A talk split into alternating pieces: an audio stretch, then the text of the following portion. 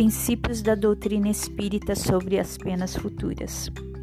A doutrina espírita, no que respeita às penas futuras, não se baseia numa teoria pré-concebida. Não é um sistema substituindo outro sistema. Em tudo, ela se apoia nas observações, e são estas que lhe dão plena autoridade. Ninguém jamais imaginou que as almas, depois da morte, se encontrariam em tais ou quais condições. São elas, essas mesmas almas partidas da terra, que nos vêm hoje iniciar nos mistérios da vida futura, descrever-nos sua situação feliz ou desgraçada, as impressões, a transformação pela morte do corpo, completando em uma palavra os ensinamentos do Cristo sobre este ponto. Preciso é afirmar que se não trata, neste caso, das revelações de um só Espírito, o qual poderia ver as coisas do seu ponto de vista, sob um só aspecto, ainda dominado por terrenos prejuízos. Tampouco se trata de uma revelação feita exclusivamente a um indivíduo que pudesse deixar-se levar pelas aparências ou de uma visão estática suscetível de ilusões e não passando muitas vezes de reflexo de uma imaginação exaltada. Trata-se, sim, de inúmeros exemplos fornecidos por espíritos de todas as categorias, desde os mais elevados aos mais inferiores da escala, por intermédio de outros tantos auxiliares, médiums, disseminados pelo mundo, de sorte que a revelação deixa de ser privilégio de alguém, pois todos podem prová-la observando-a sem obrigar-se à crença pela crença de outrem.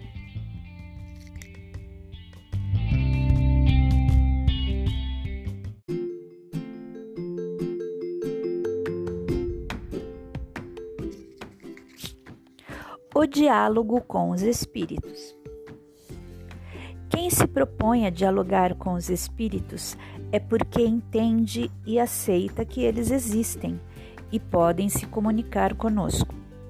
Espíritos são seres inteligentes criados por Deus e que habitam o universo, encarnados ou não. Há quem pense que o espírito desencarnado não pode comunicar-se conosco, trocar ideias.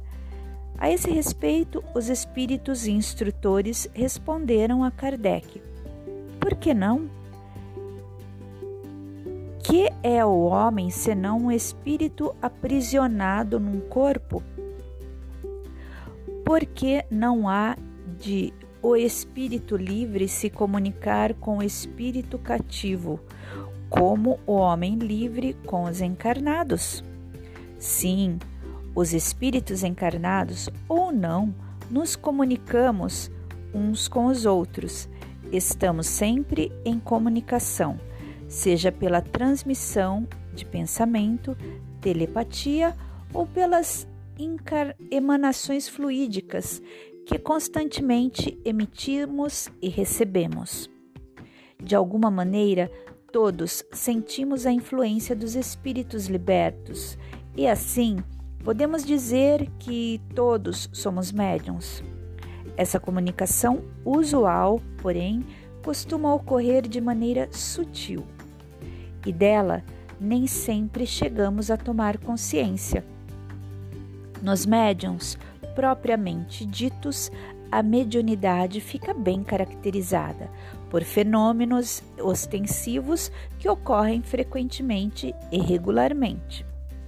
É que nos médiums uma condição orgânica enseja a expansão perispiritual.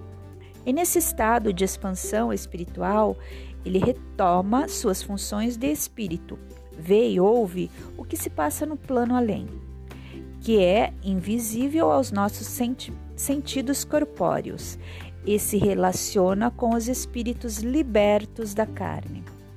O médium nos transmite o que percebe do plano espiritual e o que recebe do espírito comunicante. A fidelidade da transmissão dependerá da maior ou menor aptidão que o médio tenha para perceber, entender a realidade do plano espiritual e o que diz o comunicante. Não obstante, alguns senões no processo da comunicação mediúnica, é através dos médiums que os espíritos ressuscitam, ressurgem espiritualmente e se nos manifestam.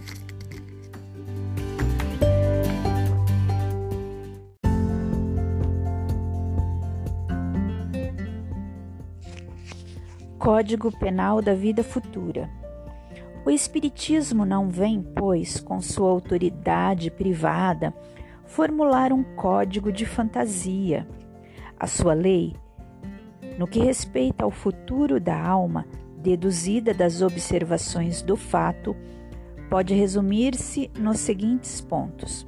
Primeiro, a alma ou espírito sofre na vida espiritual as consequências de todas as imperfeições que não conseguiu corrigir na vida corporal.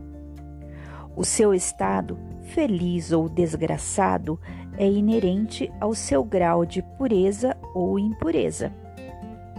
Segundo, a completa felicidade prende-se à perfeição, isto é, a purificação completa do espírito. Toda imperfeição é, por sua vez, causa de sofrimento e de privação de gozo, do mesmo modo que toda perfeição adquirida é fonte de gozo e atenuante de sofrimentos.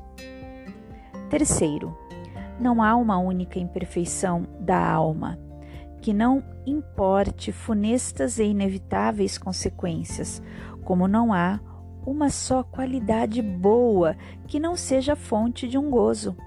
A soma das penas é assim proporcionada à soma das imperfeições, como a dos gozos proporcionada à das qualidades. A alma que tem dez imperfeições, por exemplo, sofre mais do que a que tem três ou quatro, e quando dessas dez imperfeições não lhe restar mais que metade ou um quarto, menos sofrerá. De todo extintas, então a alma será perfeitamente feliz.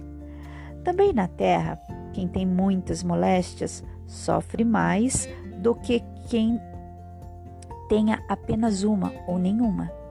Pela mesma razão, a alma que possui dez imperfeições tem mais gozos do que outra menos rica de boas qualidades.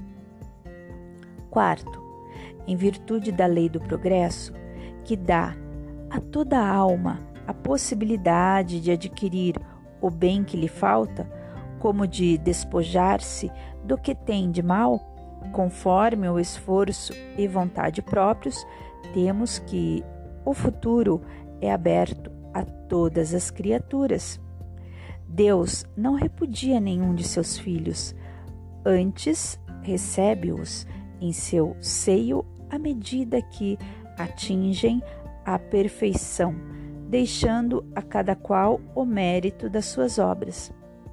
Quinto, dependente o sofrimento da imperfeição como gozo da perfeição, a alma traz consigo o próprio castigo ou prêmio onde quer que se encontre, sem necessidade de lugar circunscrito.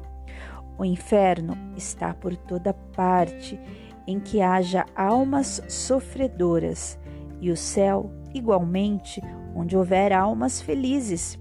Sexto, o bem e o mal que fazemos decorrem das qualidades que possuímos não fazer o bem quando podemos é, portanto, resultado de uma imperfeição. Se toda imperfeição é fonte de sofrimento, o espírito deve sofrer não somente pelo mal que fez, como pelo bem que deixou de fazer na vida terrestre. Sétimo, o espírito sofre pelo mal que fez, de maneira que, sendo a sua atenção constantemente dirigida para as consequências desse mal, melhor compreende os seus inconvenientes e trata de corrigir-se. Oitavo, sendo infinita a justiça de Deus, o bem e o mal são rigorosamente considerados, não havendo uma só ação, um só pensamento mal que não tenha consequências fatais, como não há uma única ação meritória. Um só bom movimento da alma que se perca, mesmo para os mais perversos, por isso que constituem tais ações um começo de progresso. Nono, toda falta cometida, todo mal realizado é uma dívida contraída que deverá ser paga. Se o não for, em uma existência, sê-lo-á na seguinte, ou seguintes, porque todas as existências são solidárias entre si. Aquele que se quita numa existência não terá necessidade de pagar segunda vez. Décimo, o espírito sofre, quer no mundo corporal, quer no mundo espiritual, a consequência das suas imperfeições. As misérias, as vicissitudes padecidas na vida corpórea são oriundas das nossas imperfeições, são expiações de faltas cometidas na presente ou em precedentes existências. Pela natureza dos sofrimentos e vicissitudes da vida corpórea, pode julgar-se a natureza das faltas cometidas em anterior existência e das imperfeições que as originaram.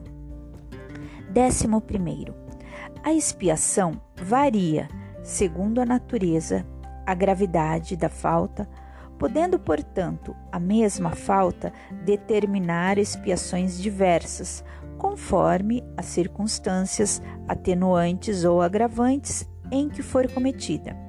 Décimo segundo, não há regra absoluta nem uniforme quanto à natureza e duração do castigo. A única lei geral é que toda falta terá punição e terá recompensa todo ato meritório segundo o seu valor. Décimo terceiro, a duração do castigo depende da melhoria do espírito culpado. Nenhuma condenação por tempo determinado lhe é prescrita. O que Deus exige por termo de sofrimentos é um melhoramento sério, efetivo, sincero, de volta ao bem. Deste modo, o espírito é sempre o árbitro da própria sorte, podendo prolongar os sofrimentos pela pertinácia no mal ou suavizá-los e anulá-los pela prática do bem. Uma condenação por tempo pré-determinado teria o duplo inconveniente de continuar o martírio do espírito renegado ou de libertá-lo do sofrimento quando ainda permanecesse no mal.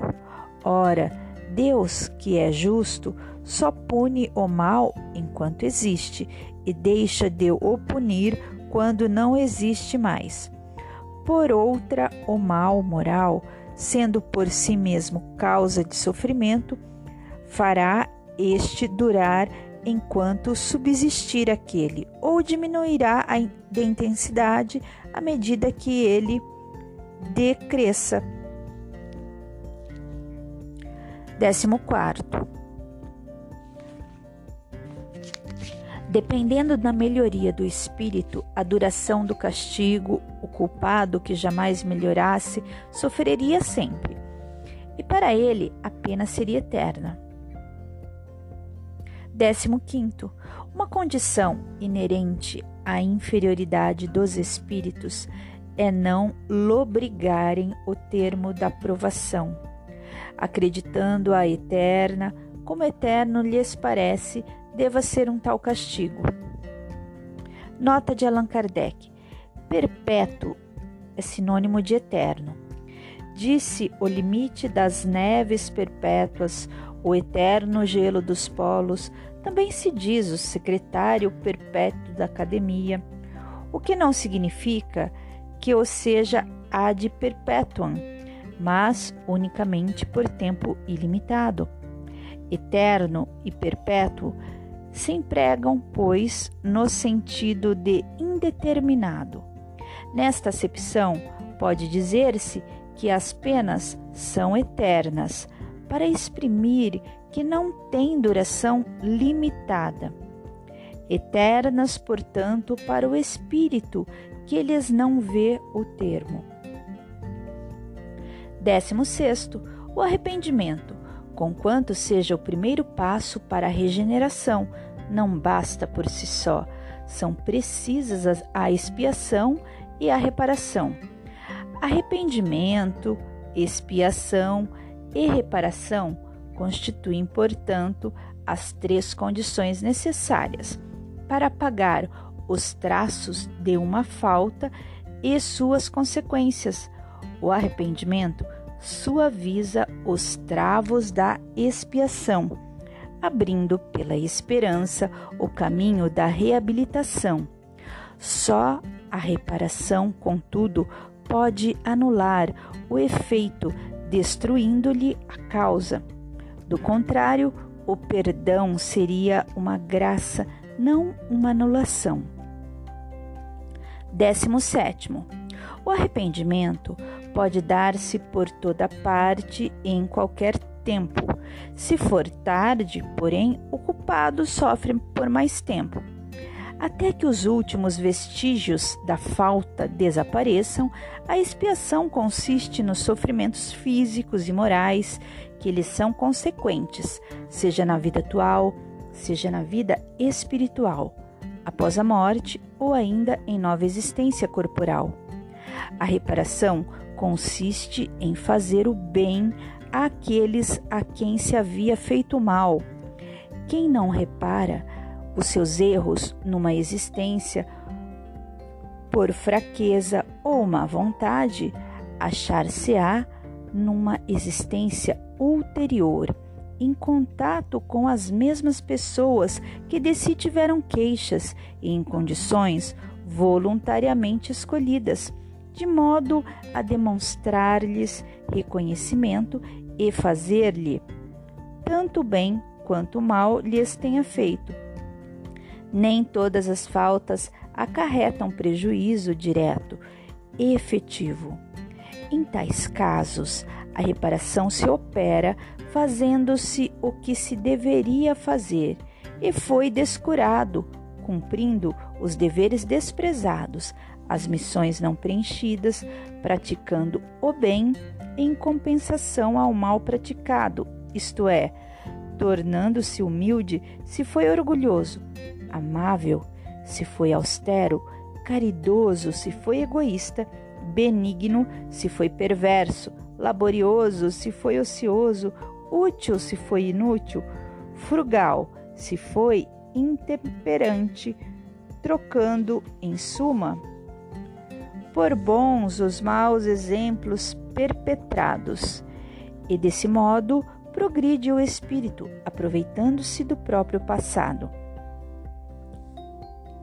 Nota de Allan Kardec: a necessidade da reparação é um princípio de rigorosa justiça que se pode considerar verdadeira lei de reabilitação moral dos espíritos. Entretanto, essa doutrina, religião, alguma ainda a proclamou. Algumas pessoas repelem-na porque acham mais cômodo o poder quitarem-se das más ações por um simples arrependimento, que não custa mais que palavras por meio de algumas fórmulas. Contudo, crendo-se assim, quites verão mais tarde se isso lhes bastava. Nós poderíamos perguntar se esse princípio não é consagrado pela lei humana. E se a justiça divina pode ser interior, inferior à dos homens? E mais, se essas leis se dariam por desafrontadas desde que o indivíduo que as transgredisse por abuso de confiança se limitasse a dizer que as respeita infinitamente. Por que hão de vacilar tais pessoas perante uma obrigação que todo homem honesto se impõe dever segundo o grau de suas forças? Quando esta perspectiva de reparação for inculcada na crença das massas, será um outro freio aos seus desmandos e bem mais poderoso que o inferno e respectivas penas eternas, visto como interesse interessa a vida em sua plena atualidade, podendo o homem compreender a procedência das circunstâncias que a tornam penosa ou a sua verdadeira situação. 18. Os espíritos imperfeitos são excluídos dos mundos felizes, cuja harmonia perturbariam.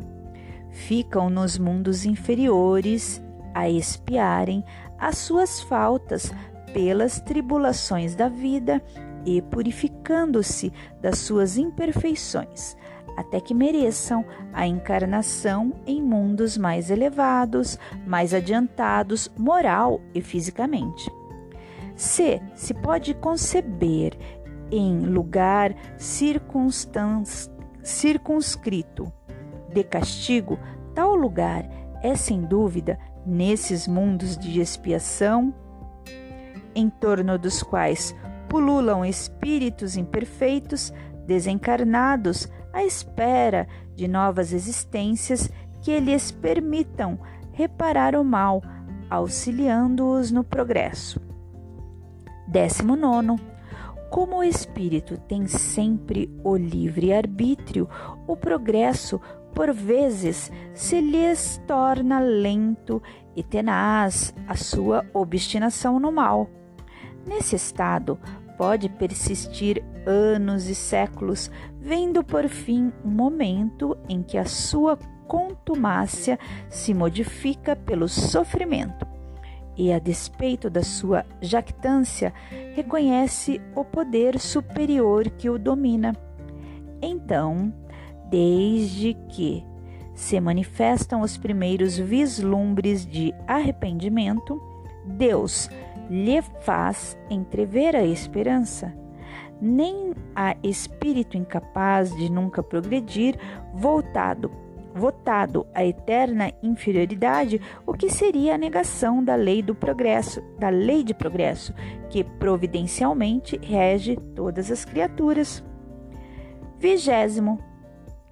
Quaisquer que sejam a inferioridade e perversidade dos espíritos, Deus jamais os abandona. Todos têm seu anjo da guarda, guia, que por eles vela, espreita-lhe os movimentos da alma e se esforçam por suscitar-lhes bons pensamentos, desejos de progredir, de reparar em uma nova existência o mal que praticaram. Contudo, essa interferência do guia faz-se quase sempre ocultamente e de modo a não haver pressão, pois que o espírito deve progredir por impulso da própria vontade, nunca por qualquer sujeição. O bem e o mal são praticados em virtude do livre arbítrio e, conseguintemente, sem que o espírito seja fatalmente impelido para um ou outro sentido.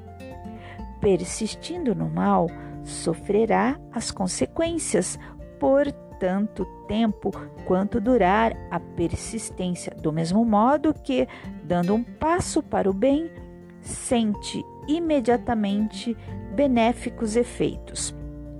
Observação: Erro seria supor que, por efeito da lei de progresso, a certeza de atingir cedo ou tarde a perfeição e a felicidade pode estimular a perseverança no mal, sob a condição do ulterior arrependimento.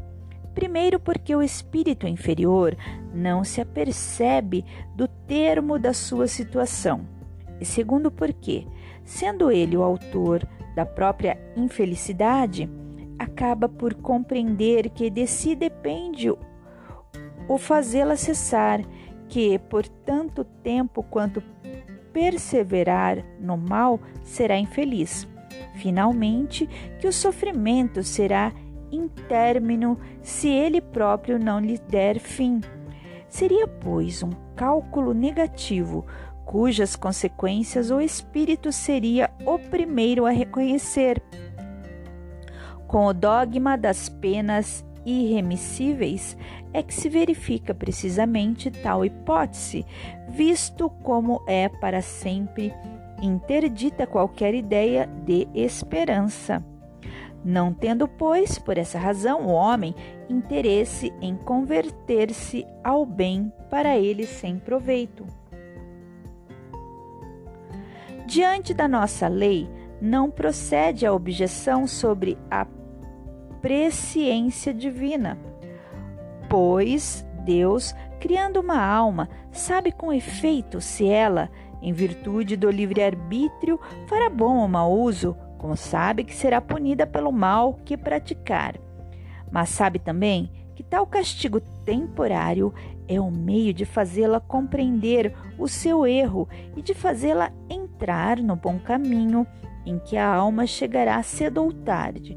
Pela doutrina das penas eternas, conclui-se que Deus sabe que essa alma falirá e, portanto, está previamente condenada a torturas infinitas. Vigésimo primeiro, a responsabilidade das faltas é toda pessoal. Ninguém sofre por erros alheios, salvo se a eles deu origem, quer provocando-os pelo exemplo, quer não os impedindo quando poderia fazê-lo. Assim, o suicida é sempre punido mas aquele que por maldade impele outro a cometê-lo, esse sofre ainda maior pena. 22 segundo. Conquanto infinita a diversidade de punições, algumas há inerentes à inferioridade dos espíritos e cujas consequências, salvo por menores, são pouco mais ou menos idênticas.